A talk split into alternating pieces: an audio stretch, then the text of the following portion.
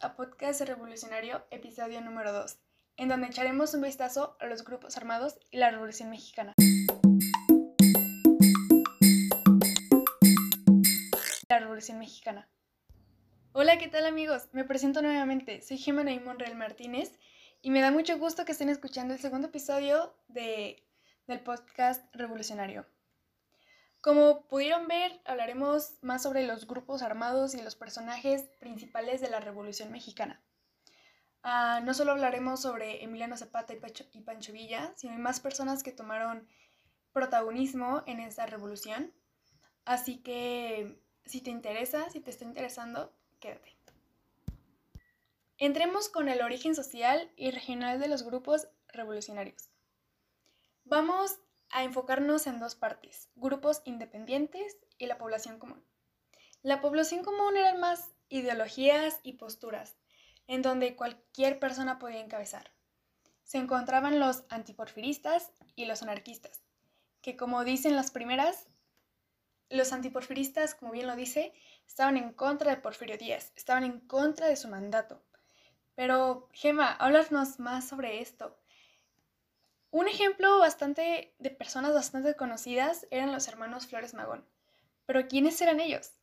Los hermanos Flores Magón nacieron en Oaxaca durante la década de 1870. Fueron tres políticos y periodistas opositores a la dictadura de Porfirio Díaz. Fueron considerados precursores de la Revolución Mexicana. ¿Qué hacían y qué hicieron cada uno de ellos? El primer partido político de la oposición, Partido Liberal Ponciano Arriaga, el dictador Díaz, se unen intelectuales profesionistas y estudiantes.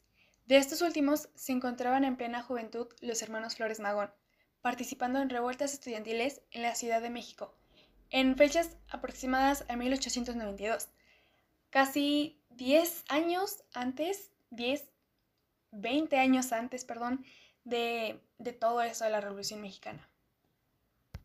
A partir de 1900 aumentaron su actividad política y periodística.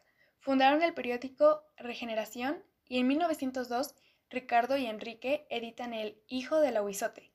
Ambos periódicos fueron suprimidos por el régimen dictatorial de Porfirio Díaz y los hermanos fueron expatriados en 1904, luego de haber sido encarcelados varias veces. Estos hermanos estaban a favor de la no reelección presidencial para que los presidentes no pudieran reelegirse una y una y una y una vez más en, todo esto. Y aunque había democracia, entre comillas, por pensar que la población podía elegir, entre comillas, a su, a su presidente, no, no, sabemos que no la había. Ah, estaban a favor de una jornada obrera de ocho horas, en donde se limitara su trabajo y no fueran casi casi explotados. Y estaban a favor de la supresión de tiendas de raya. Ok, ya que nos fuimos con los antiporfiristas y tocamos a los hermanos Flores Magón, personajes bastante, bastante importantes hacia la ideología, ideologías perdón, que se sembraban antes de la Revolución Mexicana, se encuentran también los anarquistas, que tenían una ideología y eran identificados como enemigos de todo tipo de gobierno. Y es que cualquier anarquista tiene y tenía como único objetivo lograr la igualdad a partir de ser libres. Cuando se habla de libertad, se habla de ser libres de todo poder superior, político, ideológico o religioso, que obviamente implique cualquier tipo de presión o ley, algo que faltaba en, en aquellos tiempos. Y bueno, fueron pocos los que asumieron las ideas anarquistas en la lucha revolucionaria como Ricardo y Enrique Magón, esta fue la razón de la división de los grupos liberales, pues mientras algunos buscaban solo reformas políticas, los hermanos Flores Magón buscaban reformas económicas y sociales que los llevó a plantear la abolición del Estado y la propiedad privada, como parte de la revolución social, política y económica de carácter libertario. Muy bien, Gemma, ahora veamos a los grupos independientes. Les hablaré sobre cuatro de ellos, villistas, zapatistas, maderistas y carrancistas. Y empecemos con los villistas. Y es que, ¿quiénes fueron los, los villistas? Hablemos sobre sus objetivos. Tenían como objetivos la reducción de grandes propiedades territoriales. Junto con los zapatistas, tuvieron unas cuantas luchas para proteger a los campesinos, a sus derechos. y ellos buscaban dividir las grandes haciendas agrícolas del norte, que por ende su ubicación y su mejor lugar para la batalla fue el norte. Estados como Sonora y Chihuahua fueron muy estratégicos para ellos. ¿Qué ideas tenían? Ellos solo buscaban la lucha hacia la división de propiedades privadas. No tenían o establecían ideas en común ante otro grupo. Entonces, era... Sí, era bastante sencillo. ¿De dónde surge el nombre Villistas? De, de Pancho Villa. Él era el, el caudillo, el importante de el que llevaba las riendas de, las batallas. Eh, muchos testimonios sobre Pancho Villa hablan que las personas, ah, haciendo como un paréntesis, las personas que, que, luchaban en, en el norte del país, obviamente querían comer, necesitaban comer, pero de cierta forma estaban acostumbrados a pasar un día sin comer gracias a que Porfirio Díaz o su gobierno no les daba como las bases necesarias para la alimentación. Pero ese es otro punto aparte, estamos hablando de las batallas. Dicen que Pancho Villa era alguien bastante risueño, era una persona con bastante buen corazón, en donde él tenía que recorrer en veces largas distancias con comida, en donde si salían un 30 de diciembre, llegaban un 30 de enero a a otro estado muy diferente en donde si las tortillas venían calientitas de, de, lugares súper al otro lado de México, las tortillas llegaban verdes. De, de, lo podridas que llegaban a estar, de lo que llegaba a estar la comida en mal estado, pero ¿saben qué? Se, se las llegaban a comer.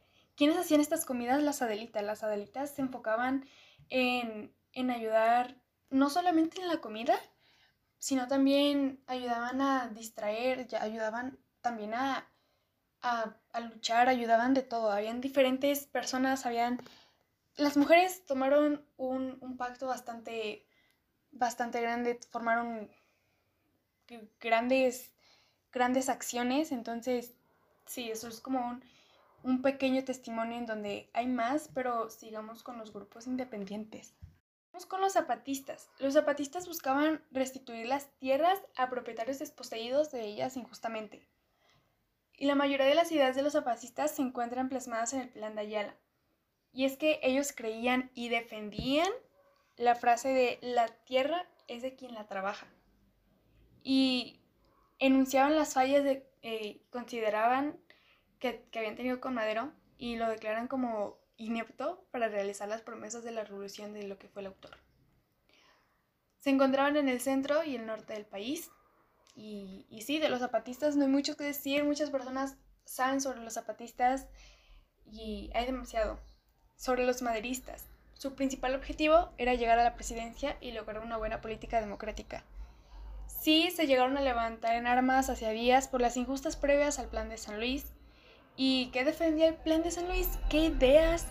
Perdonen esa pequeña música. ¿Qué ideas tenía el plan de San Luis? Estaba en contra de la reelección, a la anulación de elecciones anteriores. Eh, necesitaba y pedía la devolución de tierras y obviamente disciplina y jerarquía militar. Los maderistas estuvieron por todo México repartiendo ideas, haciendo que las personas no apoyaran a Porfirio Díaz, haciendo, repartiendo ideas maderistas. Y los carrancistas, los carrancistas también fueron llamados como los, no sé, como los constitucionalistas. Ellos jugaban por mantener un país constitucionalista y derrocar el gobierno del presidente Victoriano Huerta. Ellos ya se vieron hacia otras fechas bastante diferentes, pero toman un pacto también bastante importante de la Revolución Mexicana. Y es que ellos buscaban la legalidad política que se desarrolla en una recuperación del equilibrio de la conciencia nacional. Ah, se encontraron más que nada en Guerrero, Tlaxcala, Morelos y parte de Puebla. Ok amigos, si voy muy rápido, no, no me pueden comentar nada, podcast, creo que vamos a nuestro ritmo. Pero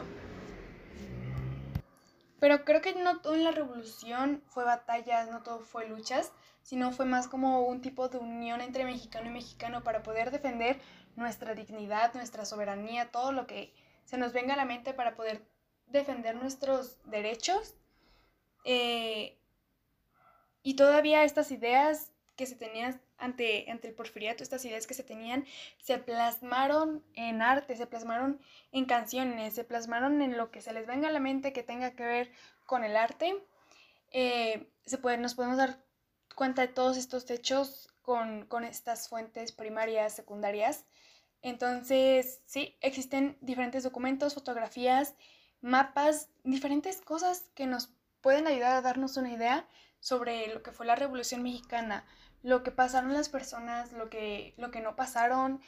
Entonces, de eso se tratará el tercer episodio. Daremos una pequeña conclusión, hablaremos sobre el arte que se dio en la Revolución Mexicana y, y reflexionaremos sobre la importancia a la lucha revolucionaria y nuestra identidad.